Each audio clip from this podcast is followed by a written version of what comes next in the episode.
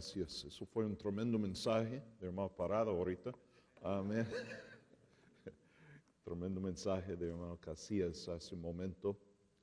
Algo que él dijo, él, dijo que este mensaje es sencillo porque vino Jesús y luego fue salvo.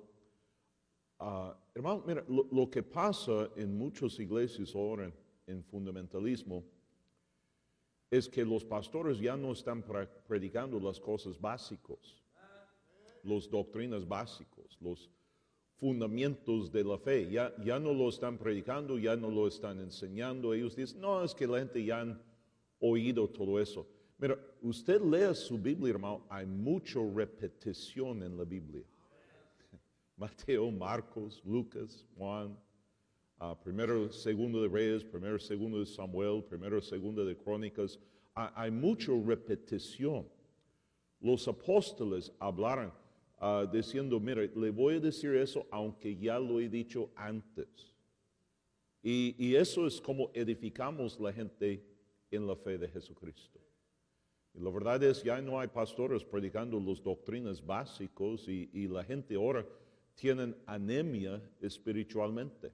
Hay mucho pastor que está predicando filosofía ah, y, y- psicología y ideas que no vengan de la palabra de Dios. Y estamos ahora por eso muriendo espiritualmente en algunas iglesias. Tremendo mensaje, tremendo enseñanza. Quiero que abran sus Biblias al libro de Lucas, Lucas capítulo 14, Lucas 14. Vamos a ver versículo 11 al versículo 24. Lucas 14, 11 al 24. Vamos a ponernos a pie, por favor, leer los versículos alternadamente. Dice Jesús, porque cualquiera que se enaltece será humillado y el que se humilia será enaltecido. Dijo todos juntos en versículo 12, dijo también al que le había convidado, cuando hagas comida o cena, no llama a tus amigos, ni tus hermanos, ni tus parientes, ni vecinos ricos, no sea que ellos a su vez te vuelvan a convidar y seas recompensado. Mas cuando hagas banquete, llama a los pobres, los mancos, los cojos, los ciegos, y será bienaventurado porque ellos no te pueden recompensar, pero te será recompensado en la resurrección de los justos. Oyendo eso, uno de los que estaban sentados con él a la mesa le dijo, Bienaventurado el que coma pan en el reino de Dios. Entonces Jesús le dijo, un hombre hizo una gran cena y convidó a muchos. Y a la hora de la cena envió a su siervo a decir a los convidados, venid, que ya todo está preparado. Y todos a una comenzaron a excusarse. El primero dijo, he comprado una hacienda, necesito ir a verla, te ruego que me excuses. Otro dijo, he comprado cinco yuntas de bueyes y voy a probarlos, te ruego que me excuses. Y otro dijo, acabo de casarme, por tanto no puedo ir. Vuelto el siervo hizo saber esas cosas a su señor, entonces enojado, el padre de familia dijo a su siervo, ve pronto por las plazas, las calles de la ciudad, trae acá los pobres y los mancos y los cojos y los ciegos. Y dijo el siervo, Señor, se ha hecho como mandaste, y aún hay lugar. Dijo el Señor al siervo, ve por los caminos y por los vallados y fuérzalos a entrar, para que se llene mi casa. Porque os digo que ninguno de aquellos hombres que fueron convidados gustará mi cena. Señor, pedimos que bendice este día su palabra, que nos abre los ojos espiritualmente para ver grandes cosas de tu ley. Que seamos transformados, Señor, por la renovación de nuestra mente, por medio de la palabra de Dios.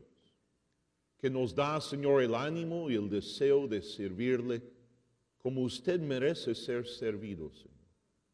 Pedimos que nos perdone el pecado, que nos llena ahora del Espíritu Santo, pa- para poder entender la palabra de Dios, yo para poder enseñarlo. Y Señor, para que, para que nosotros salimos de esta conferencia con más ánimo y más entregado a Dios de lo que éramos cuando venimos. Gracias por el mensaje que escuchamos. Ayúdanos a entender la importancia del Señor de predicar tu palabra, de ganar la gente a Cristo. Bendice ahora en el nombre de Jesús. Amén. Pueden sentarse.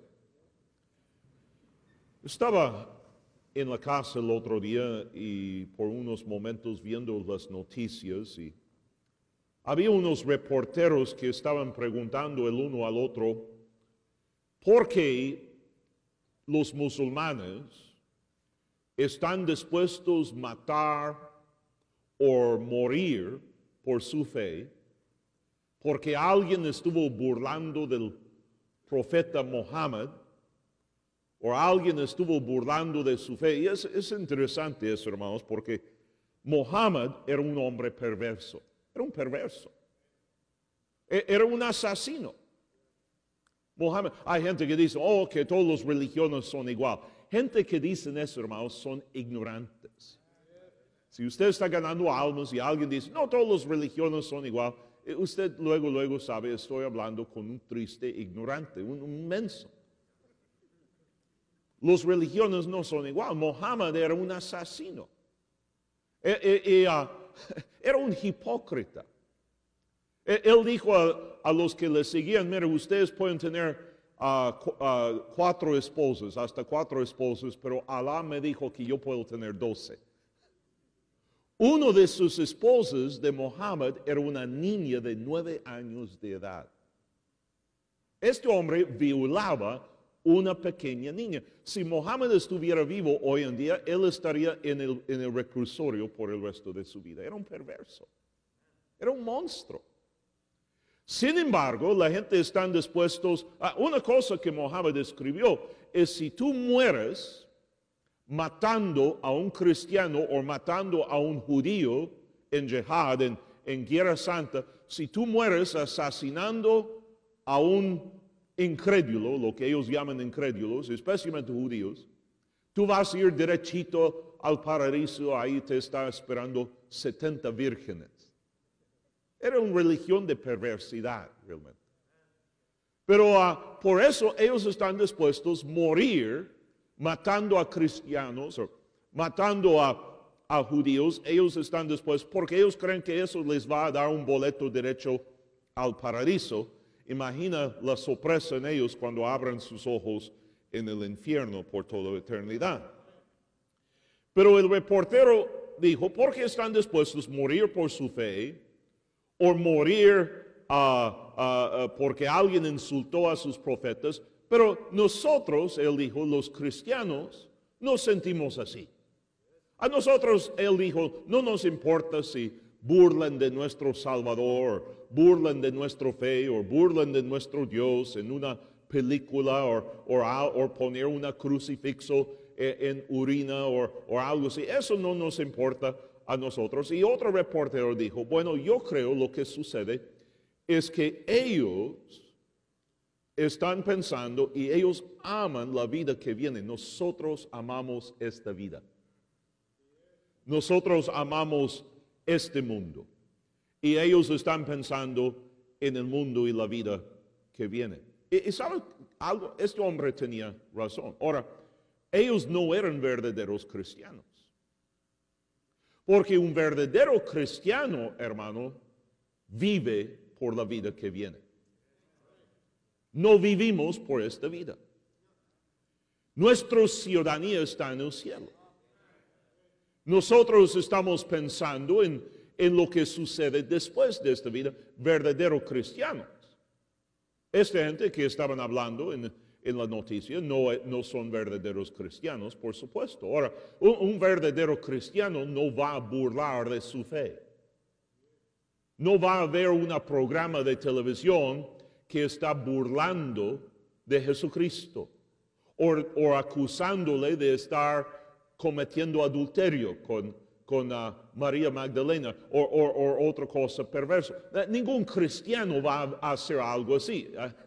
Que a lo mejor algunos de ustedes ni son verdaderos cristianos por la mirada que me está dando esta mañana. Pero un verdadero cristiano siempre está pensando en el futuro, en la vida que viene después de esta vida. De eso está hablando Jesús aquí. E- Él, está diciendo, mira, lo que tú haces, no lo hagas para que le, le están recompensando ahora.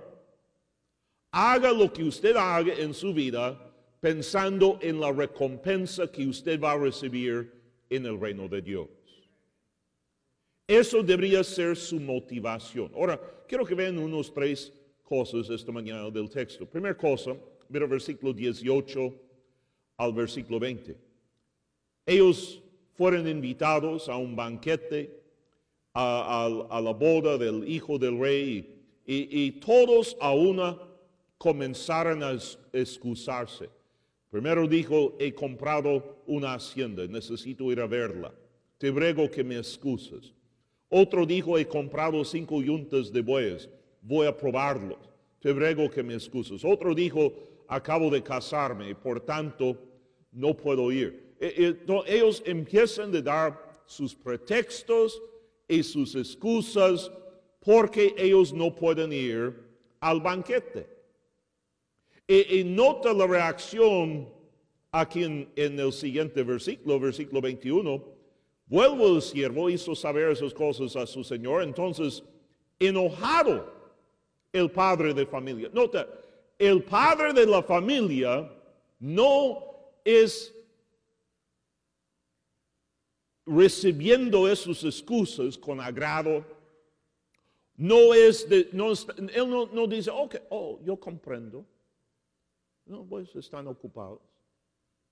Él cuando escucha las excusas, se enoja. Está enojado. Usted ah, sabe, hermanos, a veces nuestro Padre, nuestro Rey, se enoja. Algunos quieren pintar un Dios en el cielo que, que eh, un, un hombre viejo con una barba que, que, que no se enoja con nadie, pero Dios no es así, Él se enoja. Él no quiere escuchar excusas.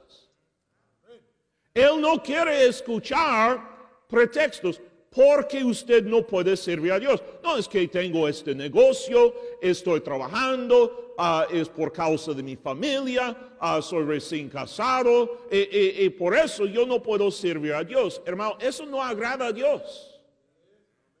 Eso no satisface a Dios. Dios no quiere excusas, Dios quiere resultados. Usted ve a Jesús enseñando sobre eso varias veces, hermano. Por ejemplo, cuando él habla de las minas. Luego él va, vuelve a explicarlo cuando está hablando de los talentos. E- Él dice, mira, Dios le da algo que Él quiere que usted haga. Él no quiere escuchar sus excusas. Él quiere ver resultados. Y lo que Él hará si usted no produce resultados, Él le quita el talento que usted tiene y Él lo da a otro que sí está produciendo. Hay muchos cristianos que viven toda la vida pensando, oh, bueno, es que yo tengo esta excusa, yo tengo esta razón, yo tengo eso, yo tengo el otro, y cuando llego al cielo Dios ah, me va a buscar, eh, excusar. Hermano, no, Dios va a estar enojado. Y si tú realmente eres cristiano, y, y escúchame, alguien que, que no quiere servir a Dios, alguien que no le interesa servir a Dios, es una muestra que a lo mejor no son cristianos. Alguien que realmente es salvo tiene el deseo en, su corazón de hacer algo para Dios, de servirle, por amor, por gratitud. Mira el libro de Hebreos, capítulo 12. Mao Salazar predicando eso hace años. Yo, yo vi este versículo y nunca lo voy a olvi- olvidar. Hebreos 12, versículo 28.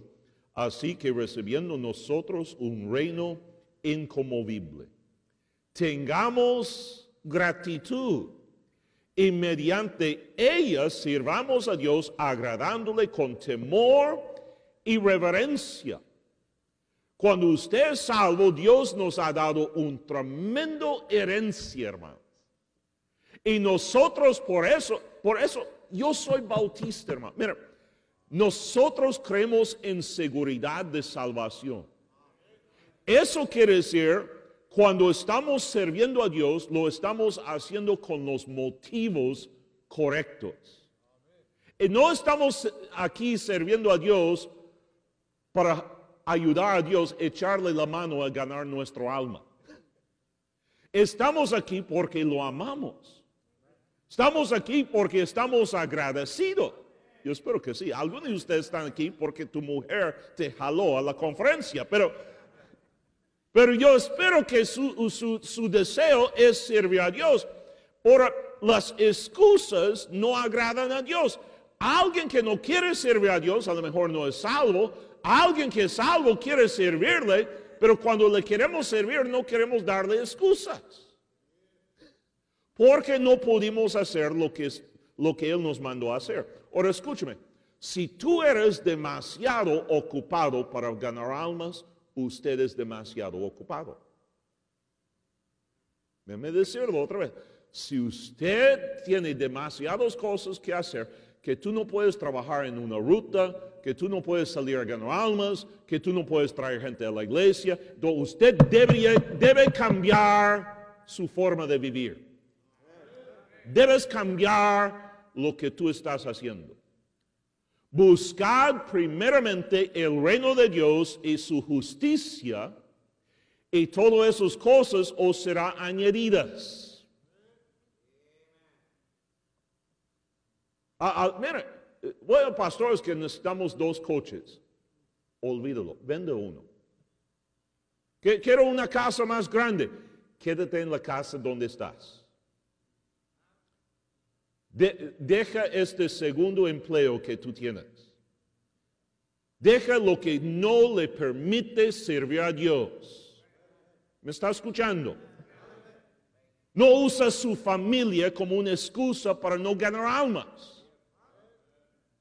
Oh, es que tengo que pasar tiempo el sábado con los niños y con mi esposa. En primer lugar, la gente que dice eso normalmente es una mentira Usted pasa a ver a esta gente que dice, no, es que sábado tengo que pasar tiempo con la familia. Y ahí está enfrente de la televisión todo el día con una Coca-Cola en una mano y unos palomitas en la otra mano o unos tacos ahí. Todo el día usted lo pasa con la televisión, no lo pasas con la familia en primer lugar.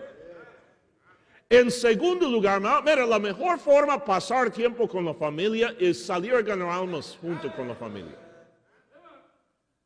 Yo y mi, esposa eh, llevamos a los niños, ocho hijos con nosotros, los llevamos con nosotros a tocar puertas y ganar almas. Y, luego pasamos buen tiempo. Hijo, ¿cuánto ganaste? Oh, yo gané tantos, papá. mis hijos siempre ganarán más que mí. Me, da coraje. Yo, yo, soy el peor ganador de almas en toda la familia. Un, un día salimos a ganar almas, mi hijo Joey salió por unos calles, yo salí por otro calle y regresamos y le dije, hijo, ¿cuántos ganaste? Me dijo, 21. Dijo, papá, estuve tocando puertas, llegó un equipo de fútbol para ir a jugar fútbol, los paré, les hablé de Cristo y todos recibieron a Cristo. Luego fui a otro calle y estaba veniendo el otro equipo. Y les hablé a ellos y ellos recibieron a Cristo y dijo, ah, gané 21. Papá, ¿cuántos ganaste tú?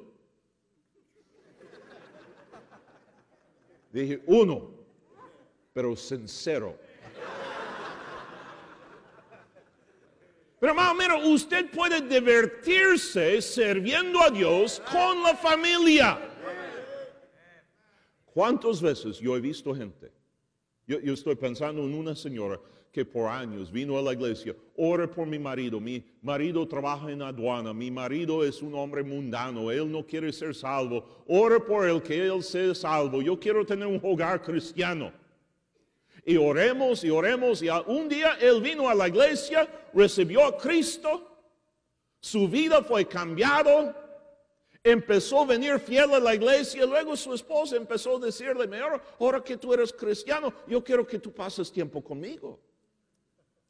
Ahora quiero que vamos de día de campo, ahora yo quiero que me lleves aquí, me lleves allá, ahora somos cristianos, ahora ella le sacó de la iglesia y, unos seis meses después terminaron divorciados.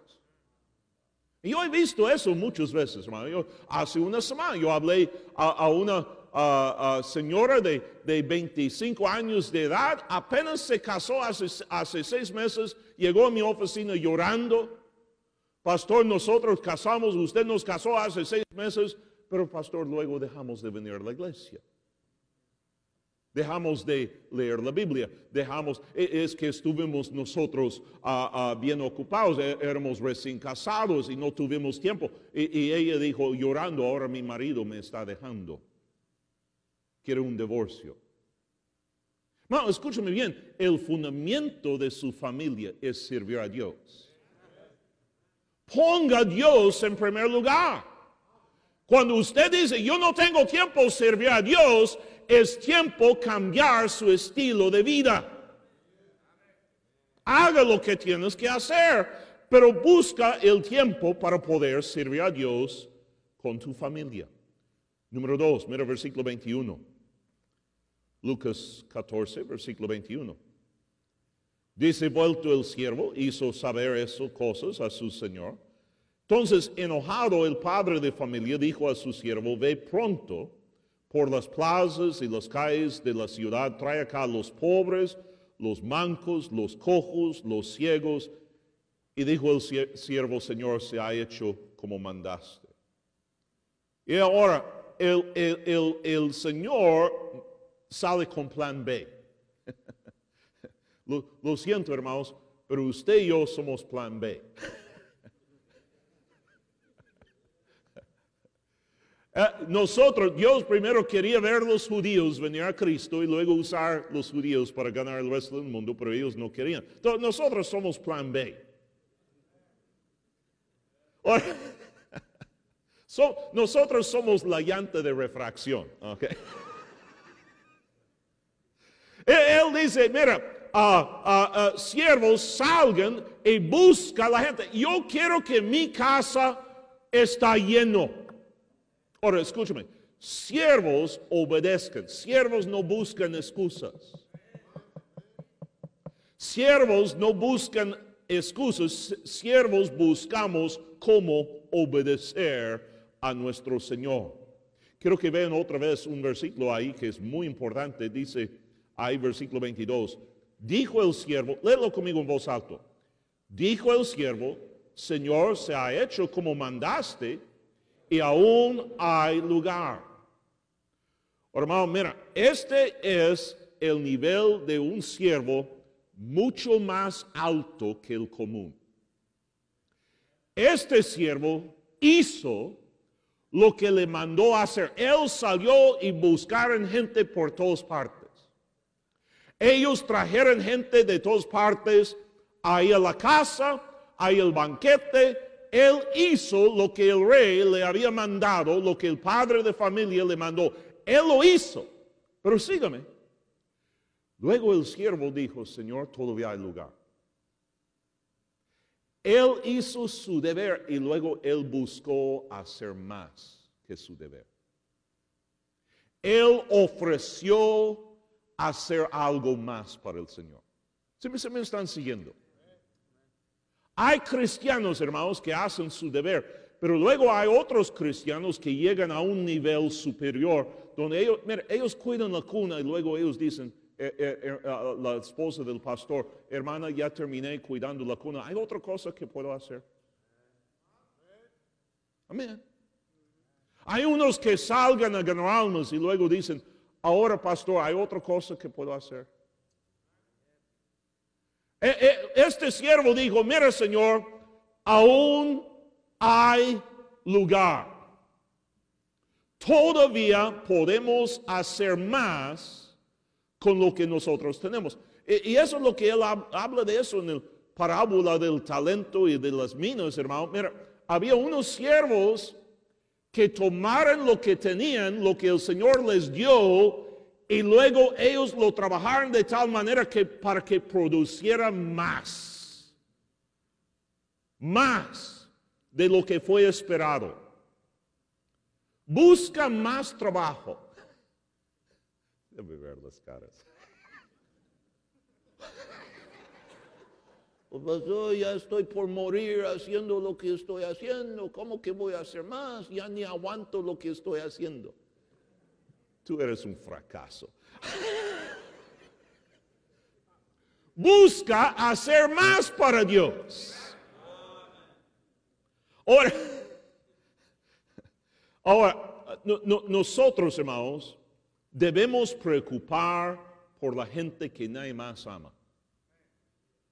¿Sí me está siguiendo? Nosotros debemos amar y buscar ayudar a la gente que nada más quiere. Eso es lo que estaban haciendo aquí. En, muchas iglesias hoy en día, hermanos, ah, estuvimos hablando anoche, hermano Wilkerson, hermano Parada, ah, hermano Casillas, pero muchas iglesias hoy en día tiene, es como una actitud de negocios.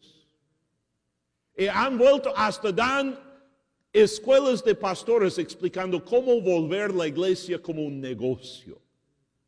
Hasta traigan hombres de negocio para dar clases y enseñar a los pastores cómo manejar tu iglesia como un negocio. Y hermanos, nos dan filosofías que son mundanos. Hombres como Jeff Adams, como Rick Warren, que, que están buscando cierta clase de gente, cierto nivel económico para, para meter a esta gente en la iglesia, para tener más dinero. E, es una filosofía mundana es una filosofía completamente en contra de lo que la Biblia enseña. La Biblia enseña Dios ha escogido a los pobres ricos en fe. La Biblia enseña debemos predicar el Evangelio a toda criatura. Hermano, cuando usted y yo predicamos el Evangelio a toda criatura, si va a haber algunos ricos que reciban a Cristo, si va a haber en mi iglesia, yo tengo unos ingenieros, yo tengo unos hombres de negocio, yo tengo unos ah, ah, ah, políticos, yo tengo algunos médicos o diferentes cosas, pero, por cada uno de ellos yo, yo tengo muchos marihuanos. Yo, yo tengo mucha gente loco.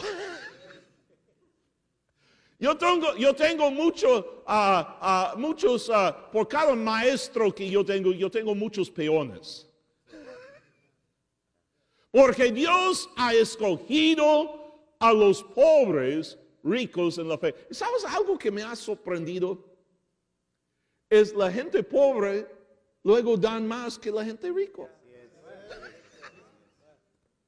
Y yo no estoy hablando proporcionalmente. Yo estoy hablando, ellos dan más. Yo, yo tengo gente que viven en casas de cartón que dan hasta 30, 35% de sus ingresos a Dios. Y sabes algo que yo he visto, hermano, esta gente no sigue en su casa de cartón por mucho tiempo. Estuve ganando almas con mi asistente pastor hace tiempo y Honorio y tocamos en una colonia relativamente pobre, había unos casas de cartón y todo eso, por lo menos techo de cartón. Y, estuvimos tocando puertas y uno tiene que tener cuidado cuando toca la puerta, que no lo toca fuerte porque luego se cae la casa. Pero hermano Honorio me dijo, pastor, ¿ves eso? ¿Ves esta casa ahí de tres pisos de concreto? Yo dije, sí, sí, está bonito, especialmente en esta colonia, está enorme, está bonito. Él dijo, este hombre fue salvo hace dos años. Empezó a venir a la iglesia, empezó a diezmar, empezó a dar ofrendas, empezó a ayudar misioneros. Y ahora mira cómo él, él está, cómo está su casa. Una vez vino conmigo una familia y me dijeron, vamos a, a, empezar a asistir a su iglesia, es que nosotros escuchamos que ustedes dan dinero a la gente. Yo, dije, no, no, nosotros aquí no damos dinero a la gente, al contrario, les quitamos. Dijo, no, no, no, no, no, no, tenemos un familiar que va a su iglesia y, él antes, su, esposa no tenía vestidos y, sus niños no tenían zapatos y ellos no, ni tenían para comer y ahora les va bien y ahora hasta tienen coche, ahora tienen ropa, ahora tienen todo. Y dijo, oh, yo sé de lo que me está hablando. No, este, es que este hermano antes él, cuando, él trabajaba con la compañía de teléfonos y él antes, después de trabajar, a recibir su dinero, él fue a la cantina. Le dije, la cosa es, es Beto ya no chupa.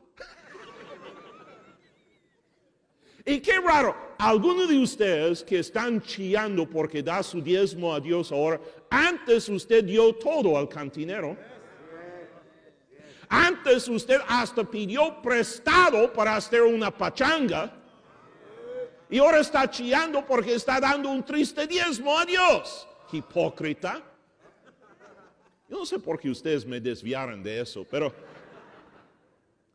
es que me sobró tiempo. Ah, pero hermano, mira, busca la gente que nadie más quiere. Ama a la gente que nadie más ama. Estoy hablando a un pastor. Este pastor me dijo, eh, dijo, bueno, es que nosotros tenemos que tener cuidado para que la gente divorciado no lleguen a nuestra iglesia. Porque aquí no queremos gente divorciada. Y yo le dije a este pastor, está bien hermano, mándamelos a mí. Yo sí los quiero. Ahora, cuando lleguen, los voy a regañar, les voy a pregar, les voy a decir, eso es perverso, eso está mal, usted nunca debería haber hecho eso. Ahora que tú eres cristiano, no, no debes hacerlo otra vez. Cuando usted se casa con alguien, usted hace promesa en la presencia de Dios hasta la muerte. Nos va a separar. Amén. Entonces, hermana, lo puedes matar, pero no lo puedes dejar.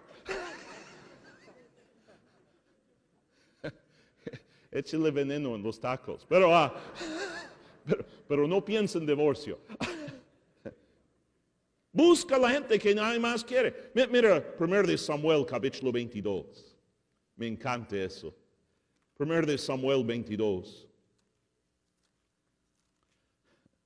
Este es el texto favorito para nuestra iglesia. Dice, yéndose luego David de ahí, huyó a la cueva de Alulam. David, como muchos de nosotros, pasaba su vida huyendo de su suegro. Ah, y, dice, cuando sus hermanos y toda la casa de su padre lo, supieran, vinieran eh, ahí a él y se juntaran con él todos los afligidos, todo el que estaba endeudado, todos los que hallaban en amargura de espíritu. Yo veo varios de ellos aquí esta mañana. Y él fue hecho jefe de ellos y tuvo consigo como 400 hombres. Le llegó a David toda la gente, hermano, todos los rechazos de sociedad llegaron con David. Los que tenían deudas, los que tenían problemas, los que, que, ah, ah, que estaban en amargura de espíritu. Llegaron con David y David fue su jefe. Y nota algo, el rey David tomó a esta gente y él los, los discipulaba, los enseñaba y ellos cambiaron a ser la gente más fuerte, más poderoso de todo Israel y toda la historia de Israel. Esos hombres volvieron a ser los hombres fuertes de David los líderes de Israel. Si me están escuchando, me gustó, me encantó lo que dijo hermano Casillas anoche acerca de, de él y Moody y esos niños que él, él tomó y esos niños que fueron rechazados por todos, volvieron a ser los líderes. Así es cristianismo, hermanos. Nosotros buscamos y, tomamos la gente que nadie más ama, la gente que nadie más quiere, y Dios nos bendice por hacerlo. A veces gente llega y ven el oratorio de 3.500 y ven uh, el terreno es carísimo en México. Es más caro el terreno allá que aquí. Es, es carísimo y, y- y- lo que vale millones de dólares. Ellos ven todo eso y, luego ven nuestra gente, hermanos, que llegan a la iglesia y, y- No- nosotros a veces contando asistencia también contamos los viejos que traen también.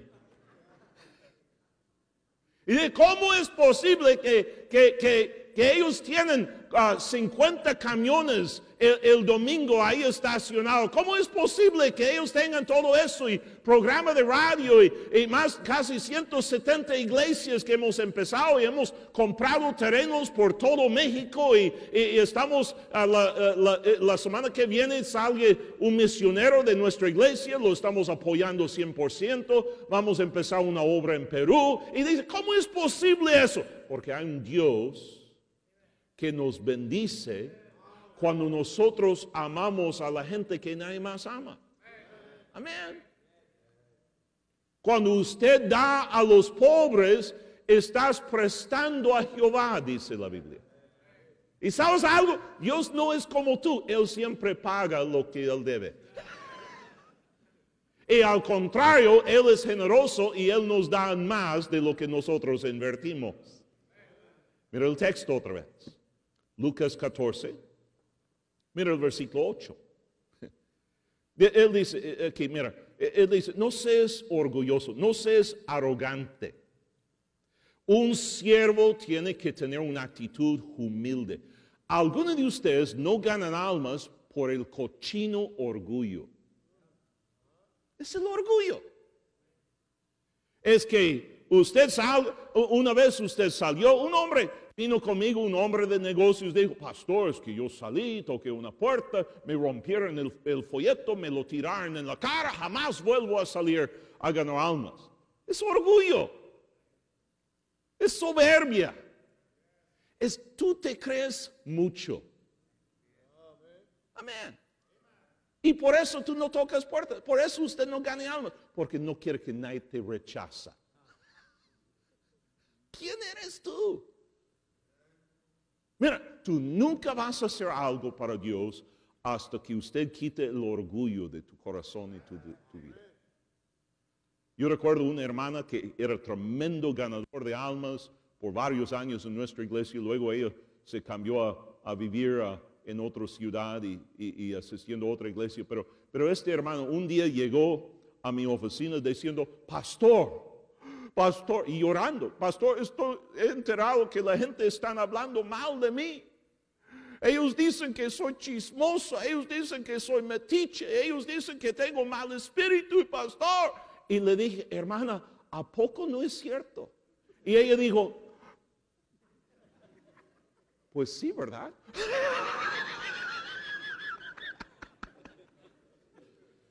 Pensándolo bien, pastor, ellos tienen razón, tienen razón. Así es. Voy a cambiar, voy a mejorarme.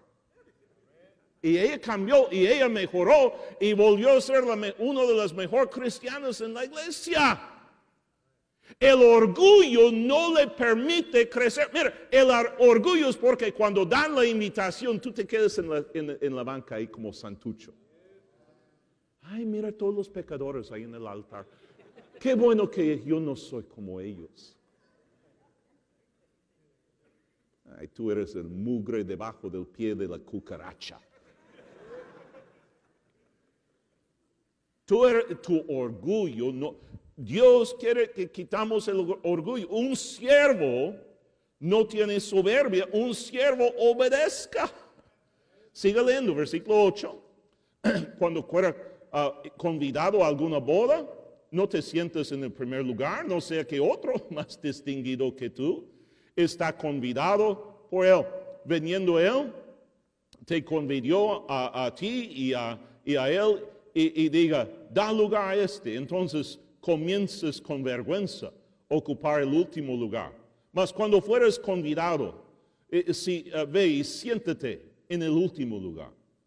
Para que cuando venga el que te convidió, te diga, amigo, sube más arriba. Entonces tendrás gloria delante de los que se, ah, ah, sienten contigo a la, me- a la mesa. Porque cualquiera que se enaltece será humillado y el que se humilla será enaltecido. Yo he hecho eso muchas veces.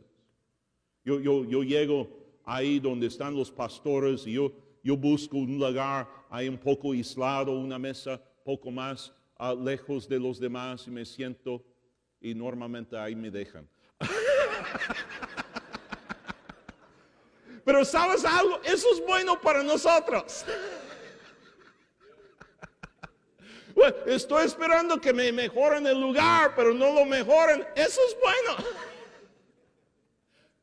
Hermano, es bueno cuando usted toca una puerta y le insultan. Cuando burlan de ti. Eso le ayuda, hermano. Mira, tocando puertas, ganando almas, le ayuda cuando usted encuentra una católica de hueso colorado. El otro día estuve hablando a, una, señora, me estaba regañando, insultando, ahí tenía una escoba de, e, en la mano, acaba de aterrizar ella. Ah, y me dejó en el suelo este señor, mira, esto es bueno. Él, dice, mira, no, quita el orgullo de tu vida, quita la soberbia. Un siervo no puede tener orgullo. trabajar con niños, ganar niños a Cristo, trabajar en un clase de niños. Amén. Eso es bueno. Llega uno de esos niños ahí con, con, con moco en el nariz, moco en, en las manos y le, da un abrazo, le da un beso ahí y luego le deja un moco verde ahí. Dios vea eso y Dios nos bendice, hermanos, por eso. Quiero que veas versículo 22. Dijo el siervo, Señor, se se ha hecho como mandaste, aún hay lugar. Cuando hay amor, hay lugar. Cuando hay humildad y el deseo de servir, hay lugar. Nosotros hacemos lugar por la gente que nosotros amamos. ¿Sí me están siguiendo? Hacemos lugar. ¿Está escuchando eso? Alguno de ustedes que llega al culto y usted ponga su Biblia en una banca y luego su chamara y, luego... y si usted se extiende así en la banca para que nadie más se siente. Cuando alguien tiene amor, hay lugar. Yo hace años estuvimos trabajando allá en Chicago en las rutas, trayendo gente a la iglesia y tuvimos que alquilar, levantamos a las 3 de la mañana, manejar a un lugar donde alquilamos el camión, luego hicimos la ruta, luego llegamos como las 4 de la tarde, 5 de la tarde, eh, y, estacionar los camiones y tuvimos que ir a la iglesia para alcanzar el culto de la noche. Pues era un día grande y, llegamos un poco tarde, ya no había carros, ya no había transporte a la iglesia. Yo tenía un bocho que yo había comprado del pastor Dan Hampton. Y este cuate me hizo tranza. Ah, un coche bien chafa y él lo vendió bien caro. Si escucha este mensaje, hermano Hampton. Ah, pero para eso son los jóvenes predicadores, para sacar provecho de ellos. Ah, pero, yo tenía un bocho y había nueve hombres ahí que no tenían transporte. Ah, estaba Gerald Perry, estaba Stan Harris, estaba, había Mike Mark eh, casi, casi uno de ellos, hermanos, todos ellos que tenían seis pies, el más chaparrito, seis pies, dos pulgadas, algunos seis pies, cuatro pulgadas. Uno de ellos pesaba más de 300 libras. Un solo hombre. Y les dije, véngase, vámonos. Y todos subimos ahí a este bocho nueve hombres, miles de kilos. Yo no miento, hermano, mire, yo estaba manejando, yo tenía mi cabeza fuera del coche, manejando así. ¿Usted ha visto, has ido a México? ¿Has visto cómo son los mexicanos? El otro día yo vi cinco mexicanos sobre un moto. Un moto. Yo estaba ahí con mi cabeza afuera, yo apenas alcancé la gasolina y, luego era difícil encontrar el freno. Y luego yo estaba manejando y, ah, ah, otro tenía que hacer los cambios.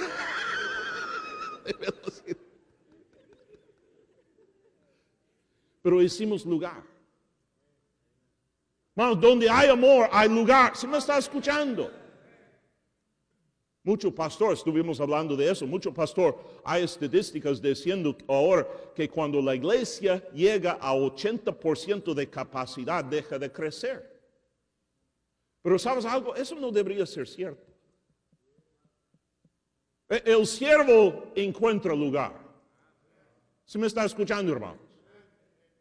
El siervo se estaciona un poco más lejos y camina. No yo, porque yo soy visitante. Ah, el siervo encuentra lugar para traer más, para hacer más para Dios. Es interesante cuando el Titánico, una de las cosas más tristes del Titánico, el, el barco titánico que se hundió y cientos de personas murieron aquella noche en el agua frío. Pero lo triste, hermanos, es que aunque no había suficiente lancha para salvar los pasajeros, había más lugar en las lanchas. Había lanchas saliendo con dos o tres pasajeros. Ahora, había varias razones esta noche que esta gente muriera. Número uno es porque no comprendieran su peligro. Por eso no subieron las lanchas que bajaron al principio. Otra razón es por falta de liderazgo. Pastor, mira, el problema muchas veces, la razón que la gente no les importa es porque el pastor no te importa. Déjame decirte algo, pastor. Usted debería salir a ganar almas también. Oh. Nunca le ocurrió eso. Yo no sé cuántas veces yo he ido a predicar en iglesias, pero muchas veces he ido a predicar en una iglesia. El pastor dice, hermano, predica sobre ganar almas. Sabemos que usted tiene una iglesia que gana almas, predica sobre eso. Y luego llegamos al sábado y yo digo al pastor, hermano, ¿dónde vamos a, tocar puertas? ¿Dónde vamos? Y él oh, yo no, yo no puedo ir. No, hoy tengo que, ah, que dar consejería. Hoy tengo que hacer. Un pastor, el otro día fuimos a ver, a verlo, y, él, dijo, él, dejó de ganar almas por dos meses, porque estaban preparando hacer una boda. Dos meses. Canceló ganar almas porque estaban teniendo una boda y, y es que es bien importante tener esta boda. Mira, el sábado yo tuve dos bodas y todavía salí a tocar tres cuadras con mi familia. ¿Sí me están siguiendo? Pastor, usted debería ser el ejemplo a su gente. Y mira, dándome esta mirada de, de feo no va a cambiar nada, pastor. Tu iglesia no está creciendo porque tú eres hipócrita. Hay, hay hombres aquí, bueno, no son hombres, son medio hombres. Un cuarto hombre. Pero usted, hay, pastores aquí, que su esposa no sale a ganar almas. Sus hijos no salgan a ganar almas. ¿Qué ejemplo estás dando a tu iglesia? Ahora, mira, no malentiende, hermano. Yo, mira, cuando un niño llega a ser grande, ellos, ellos toman sus propias decisiones. Yo comprendo eso, la Biblia enseña eso. Yo no tengo un pastor responsable por lo que hace su hijo, pero escúchame, un hombre debería decir a sus hijos, mientras vives bajo mi techo y comas la comida en mi mesa, vas a ir a la iglesia y vas a salir a ganar almas. Y si ya no quieres, es tiempo buscar tu propia casa, tu propio lugar donde vivir. Pongas el ejemplo. Amén. No, no tener líderes en la iglesia que no salgan a ganar almas. Mira, un asistente pastor debería estar trayendo suficiente gente a la iglesia para pagar su salario. Amén. Si no, tú eres un asistente inútil. Amén. Mira, hermano, usted debería ap- aprender a decir amén y sonreír, porque cuando usted da este cara enojado, todos sabemos, ahí, está la papa. Uni- inútil. Mira, hermano, mira, un empleado debería producir más de lo que él recibe en salario. Si no, si no, no funciona. Hay lugar. Vamos a buscar lugar, vamos a encontrar lugar. Vamos, vamos a ser siervos. Vamos a, a- a- a- trabajar más duro. Vamos a, buscar lugar en el estacionamiento. Vamos a buscar lugar en la iglesia. Por eso estamos pensando en cambiar a- a dos cultos en nuestra iglesia para hacer más lugar para más gente. Pero yo dije anoche, yo recibí esta idea de dos cultos, hermano Wilkerson, hermano Parada, como ellos tienen la iglesia aquí. Y, si no funciona y si fracasa y echa a perder mi iglesia, es culpa de ellos. Si resulta bien, fue mi idea. Ah, pero debemos buscar lugar, en lugar de buscar pretextos porque no podemos crecer, porque no podemos hacer más, debemos buscar la forma de hacerlo. Porque ganamos almas. Miro rápidamente el libro de, de Judas. Fue escrito por Judas Iscariote un poco antes de ahorcarse.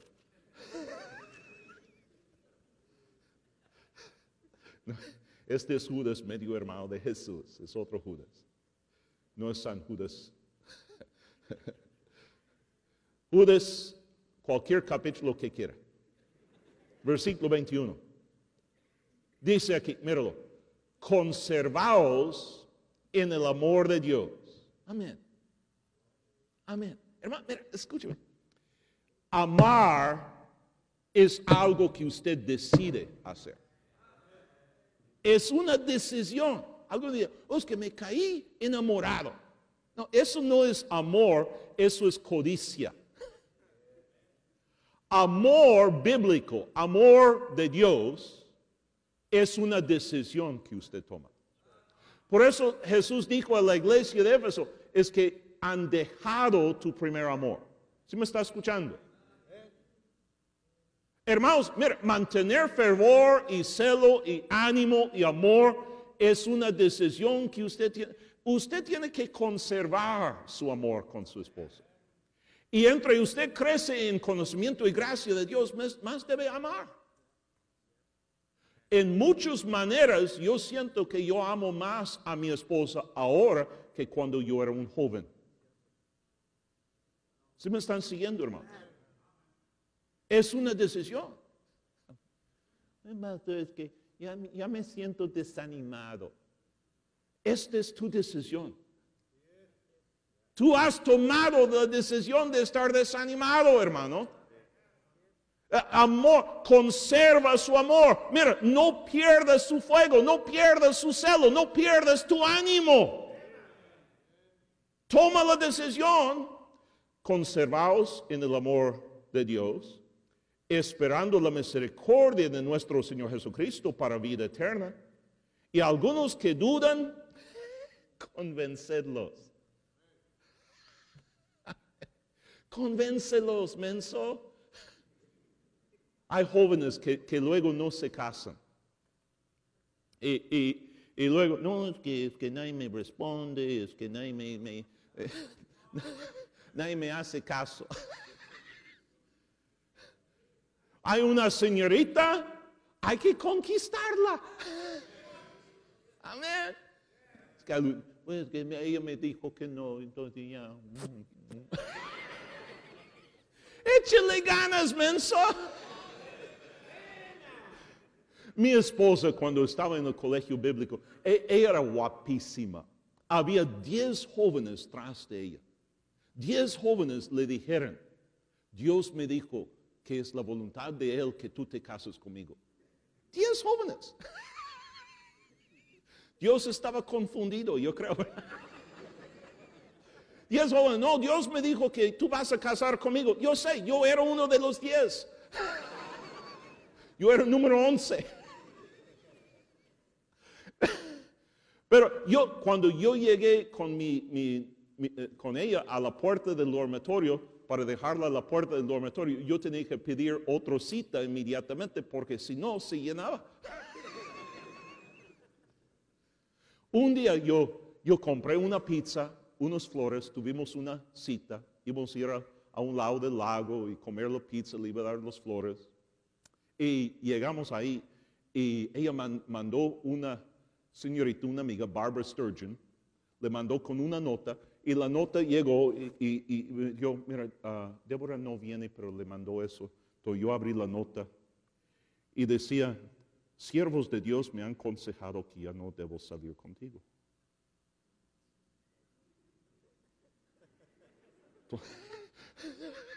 Caray, señorita, mira, si tú vas a rechazar a un joven, mira, no, le digas eso. Ahora yo sentí hasta Dios está en contra mí, todo. Nomás dile, tú eres gordo, feo, ya, no.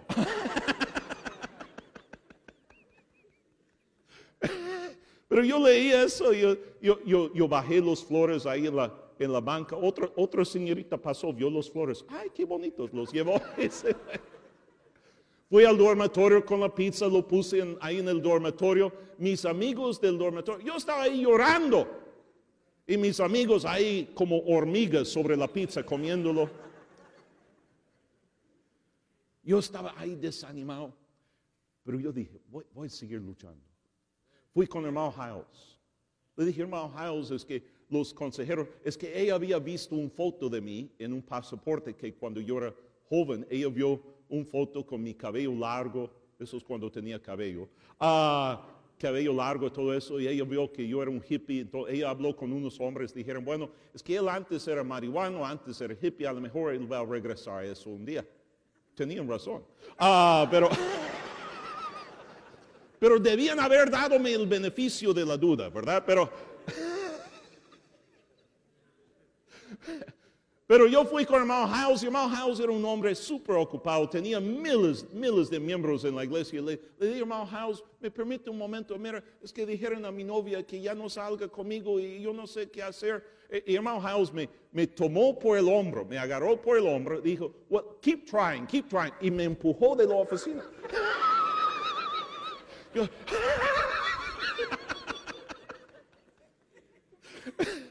Ahora, yo fui con mi novia, él dijo, keep trying, échale ganas en español. y, y, le dije, Debbie, mira, yo sé que los maestros le han dicho no salir conmigo, pero yo hablé con el pastor y el pastor dijo que debemos seguir tratando y me creyó. La convencí. Mira, los que dudan, convéncelos. No te das por vencido tan fácilmente. Note eso, él dice aquí, él, dice, algunos que dudan, convéncelos. Otros salvad arrebatándolos del fuego. A otros tened misericordia con temor, mira, aborreciendo aún la ropa contaminada por su carne. Vamos, escúchame, nosotros debemos odiar el pecado. Mira, yo veo señoritas y mujeres usando pantalón como hombres. El otro día vino un hombre maricón a la iglesia vestido de mujer. Yo dije, ¿sabes qué? Este hombre ahí vestido como mujer, ¿cuál es la diferencia entre ustedes, las mujeres que ahí usan su pantalón? Él quiere vestir como mujer, tú quieres vestirse como hombre. Los dos son perversos. Pero lo dije con cariño y amor y, sinceridad. Ah, debemos odiar el pecado, pero debemos amar los pecadores. No pierdes tu fuego. No, no, no, no deje, mucho pastor han dejado de predicar contra el pecado. Odia el pecado. Pero ama a los pecadores. rescatarlos, sacarlos del fuego. Yo, estaba yendo a Chicago hace años y ah, ah, estuve manejando mi bocho. Ahora, lo bueno de los bochos, hermano, se descomponen seguido, pero son fáciles de empujar. Es lo bueno de los bochos. Estuve manejando el bocho. El bocho, había una manguera de gasolina que se estaba zafando y se zafó la manguera de gasolina empezó a caer la gasolina sobre el distribuidor. Y hubo una chispa y empezó a quemar el coche, estaba quemando. Estaba haciendo mucho frío y, en aquel tiempo nosotros dormimos muy poco, dormimos dos, tres horas la, noche, y, uh, pero estaba yendo a ganar almas y estacioné rápido el coche, mi amigo Stan Miller estaba a un lado de mí y uh, había otro amigo, Joy Grande, que ahora pastorea una iglesia aquí en uh, Bakersfield. Uh, y Joy Grande estaba dormido allá atrás y le dije, Stan, Stan, el coche está quemando, salga. Y, salimos, y, eh, yo, yo, recogí mi Biblia y mi, mi, chamara, salimos y dije, ¿tengo todo? No, tengo mi Biblia, sí, tengo mi chamara, sí, tengo mi billetera, sí, sí, lo tengo. Wow, mi reloj, ahí está, ok, ¿qué, qué, qué más? Y luego recordamos, dejamos Joy. estaba él ahí dormido atrás en el coche y él, estaba tranquilo. Hasta, ah, qué bueno, la calefacción está funcionando bien hoy. Nosotros empezamos a pegar el coche, gritarle, Joy, salga, Joy, está quemando. No, esta gente, si no los alcanzamos, van a quemar. Por toda eternidad van a quemar debemos convencerlos, debemos ganarlos. Quiero que veas un último versículo. Mira Proverbios capítulo 14. Bueno, quizás dos versículos. Hermano, Parada está quejando que, terminamos temprano. yo no quiero que él queje. Mira Proverbios 14, mira versículo 28. En la multitud del pueblo está la gloria del rey en la falta del pueblo la debilidad del príncipe. El padre de familia dijo, mira, este banquete no puede estar vacío. Eso es un insulto a mí y a mi hijo. Que tengamos un banquetazo y nadie viene es un insulto. Llena mi casa. Escúcheme, hermanos, usted y yo tenemos que entender algo. Estamos sirviendo a un gran rey. Él merece que la casa esté lleno. Eh, debe haber más gente. Eh, eh, hermano, escúcheme, eso debería ser su motivación. Si usted está sirviendo a Dios buscando reconocimiento o que le felicitan, tú vas a dejar de servir a Dios. Y, déjame decirte algo. Si usted está sirviendo a Dios esperando que la gente que usted gane a Cristo y la gente que tú amas sean agradecidos, tú vas a terminar desilusionado. Lea Pablo. Pablo dijo, entre más amo, menos soy amado. Hermano, muchas veces la gente que usted más ama y más ayuda son los que meten el cuchillo en la espalda. Si usted está sirviendo a Dios como motivación por, por agradar a la gente, usted no puede ser siervo de Dios. Espero que me está escuchando. Tú debes decir, mi rey lo merece. Mi, mi, padre, el padre de familia, él lo merece, mi rey, él lo merece. Él es un gran rey y en la multitud de gente está su gloria. Mira Apocalipsis, tengo que terminar. Apocalipsis es donde siempre termino. Mira el libro de Apocalipsis 5, versículo 11.